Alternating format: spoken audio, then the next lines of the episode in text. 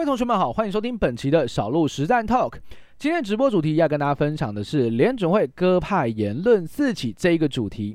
相信同学们在今年度应该都知道，美国的联准会在今年都是呈现一个非常鹰派的言论，也就是在每次的一个货币政策会议纪要或者是货币政策相关的讨论时，基本上都会释出非常非常积极要加息的一个言论，不论是为了抑制严重的通货膨胀，或者是就是为了把资金能够回流到美国去，基本上联准会都做了非常非常多的努力。那我们也可以看到，今年也因为如此，美元指数全年度的一个涨幅最高是来到百分之十五以上，成为了全年以来最强悍的地表上的货币。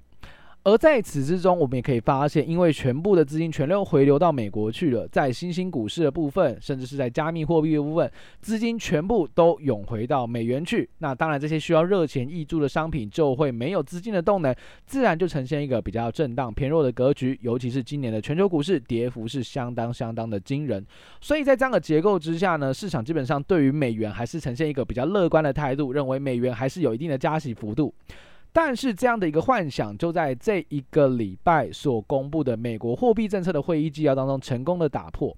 这一次的货币政策，呃，货币政策的这个会议纪要里面谈到了非常多的鸽派的言论，其实让市场上相当的意外。没有想到联准会会这么早就开始转向鸽派，而这也让近期已经出现过一波明显拉回修正的美元指数再度有资金撤离的一个迹象。那么我们到底该怎么去看待联准会鸽派言论四起这样的论点呢？就让小鹿透过本期的实战 Talk 来带大家一起探看喽。首先，我们先来聊聊这一次的货币政策会议纪要，它到底说了些什么样的事情哦？在这一次的一个会议记录里面，其实已经渐渐的透露出美国的官员，还有像 Fed，他们已经开始从原先的非常非常鹰派的言论，转换成为相对鸽派的倾向。也就是说，有越来越多的官员认同说，OK，我们真的要放缓一下我们的升息的步调。他这里英文用的字叫做 various，也就是真的是有一部分的哦，真的是有一部分的官员有这样的认同，觉得啊，这个升息步调好像太快，也不是说太好。同时，也有越来越多的官员去注意到说，如果我们的利率真的提升得太快，太过积极去做一个升息的话，那么可能真的会对经济导致有一些负面的影响出现。那这也是市场上也慢慢开始去接受，OK，原来联总会也意识到，真的不能过度积极去升息，否则你看哦，银行的利率往上提升了，你对于企业来说，它当然是不舒服的，因为我现在要借钱要投资，那你现在利率那么高，我要跟你借钱吗？我还要继续去扩场吗？我要等利率低一点再做，所以就会导致整体的经济可能真的会有一而再再而三这种骨牌效应哦，出现这一种哦比较衰退的一个疑虑，或者是整个经济放缓的疑虑。这个大概是联准会也慢慢意识到一件事情哦。那再加上这一次会议上面，其实呃官员们对于未来的终端利率的讨论，其实还是相当的分歧。有些人认为可能百分之七以上，有些人认为百分之五、百分之六，其实就相当的足够。不过，至少我们可以从中发现到，这个市场已经对于这个升息的意图已经没有这么的强烈，反而是越来越多这种鸽派的官员、鸽派的声浪已经慢慢的增强，它基本上有可能会加速明年整体的政策转向哦。毕竟今年已经非常的鹰派了，明年还会这么鹰派吗？目前看起来这个风向稍稍稍有在做一些转变哦。那在这一次的一个货币政策会议当中，我认为啊，我认为有两点的内容还蛮意外的，原来。联总会会是这么看待目前的一些经济数据。首先，第一个，多数与会的官员其实都认为说，现在通膨其实已经得到控制，因为它已经达到巅峰了。哦，之前的这个呃，美国的 CPI 曾经高达百分之九以上，现在最新一期还是有百分之七点七，其实还是一定的一个数据啦。但是官员们既然是认为它已经过了顶峰，而且对于通膨稳定下降是保有一一定的信心的。所以我觉得这是一个令市场相当意外，也是令我相当意外的一个重点，就是联总会认为通膨真的会直接下来，哦，这是我觉得还蛮意外的一个一个重点哦。第二个则是多数官员都认为说，工资的成长目前已经见到顶部了，也就是说，之前因为物价一直在涨，所以企业主就必须调升这个劳工的薪资，对不对？然后就造成了整体的这个呃经济啊，然后销货收入又不好，因为现在景气不好，大家都不不买商品，哦，所以可能会导致一个负向的螺旋，诶，结果。官员们竟然是认为工资的成长可能已经到顶，换句话说就是通膨已经到顶了。这个其实跟呃联准会主席的想法之前释出一些观点好像都有点不太一样。哦，这也是比较偏向鸽派的言论，也就是不用再积极加息来去应对这些问题了。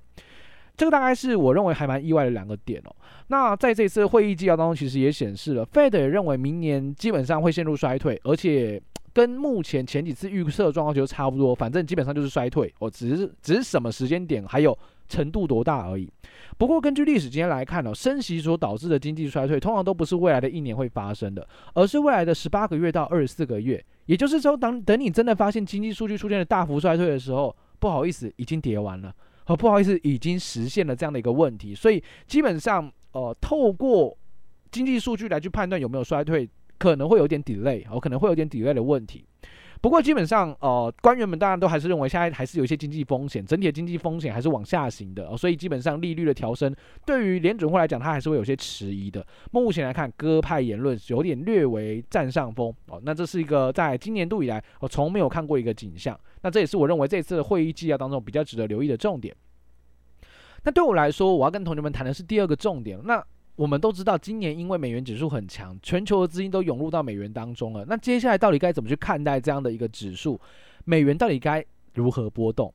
对我来说，我觉得美元还是会维持一个大区间震荡整理的格局。理由很简单，首先第一个，鹰派言论已经消失了，基本上已经没有过度鹰派的言论能够支撑美元指数再度创新高。因为现在大家都知道了，美国的联准会没有要这么鹰派积极的升息，甚至连升息的幅度都已经开始有一些限缩。对吧？像之前的十十二月份的利率决议，市场都是在赌说啊，应该是三码，应该是三码。现在市场的共识已经是两码了，也就是开始往下调这个利率的预期了。那在这样的结构之下，你说美元指数还能够再有更好的想象空间吗？还能够再创新高吗？我是打一个大问号，我觉得是非常非常困难的。所以你说美元会不会创高？我自己的观点是认为，我觉得不会。但你说美元会不会大跌重挫？我也认为短时间内见不到这件事情。为什么？因为毕竟老实说，你还是得理性一点去看待这个美元的利率哦。它现在的终端利率，目前市场评估都在百分之五左右。如果美元的终端利率真的来到百分之五的话，换句话说，低档就会有一定的利率的买盘，对吧？因为百分之五还是蛮吸引人的啊。所以在这样的状况之下，你就会发现美元指数要跌，好像也跌不到哪里去。所以我倒是认为说，美元指数它可能会维持一个高档的区间震荡整理的格局，也就是资金它或许不会再度重回美元指数，不会很积极的重回让它创新高。但是你说要大幅的撤离，撤离到美元指数大跌吗？好像也不会。也就是美元应该是维持一个大区间震荡盘的格局，但至少很难再大涨了。这是我自己对于美元指数的一个观点。那么第三个也是我今天最后要跟同学们谈到的，那既然美元指数没有办法再创新高的话，资金就会开始想象，哇，那美元都那就没有什么空间啦，是否会开始回流到一些低估值的市场，例如像是股票市场当中哦，今年股市跌了稀里哗啦，股市的估值已经变得非常非常低了，所以在这样的逻辑之下，你就会发现哦，在这一个月以来，台币哦，台币还是持续性的升值，尤其是本周的周四跟周五，台币持续的强升，来到三十点九零五的位置，其实非常非常强悍的格局，也是创下了近期的一个新高，显示资金真的有积极回流到台湾，回流到台北股市当中。那么股市将会拥有资金的动能哦，就会有资金的动能。那接下来什么时候还会有第二波的资金溢注呢？我认为就是在市场讨论。美国要不要降息的时候，市场对于美元真的会完全丧失希望，会开始有明显的抛售卖压。这时候市场撤出来资金就会再度涌入股市。我认为那个时间点会是股市获得第二批大量资金溢注的一个时间点。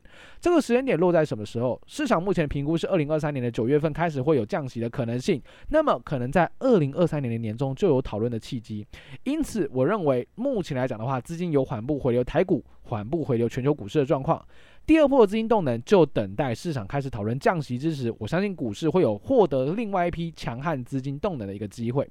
因此，现阶段在这个位接之时，你该做的动作就是做好准备，酌量操作，等待资金再度溢注，你就更应该积极的加码操作，把你的资金部位放大。而这一切都得去看市场持续面对利空的讯息，到底能不能继续维持利空不跌，同时资金再度溢注进来，两者搭配之下，股市当然就会获得更加强悍的动能喽。这是我们今天的实战 Talk，希望对于同学们有帮助。如果你觉得今天我们的内容还不错的话，记得分享给你的朋友们。那么我们就下集内容再见喽，拜拜。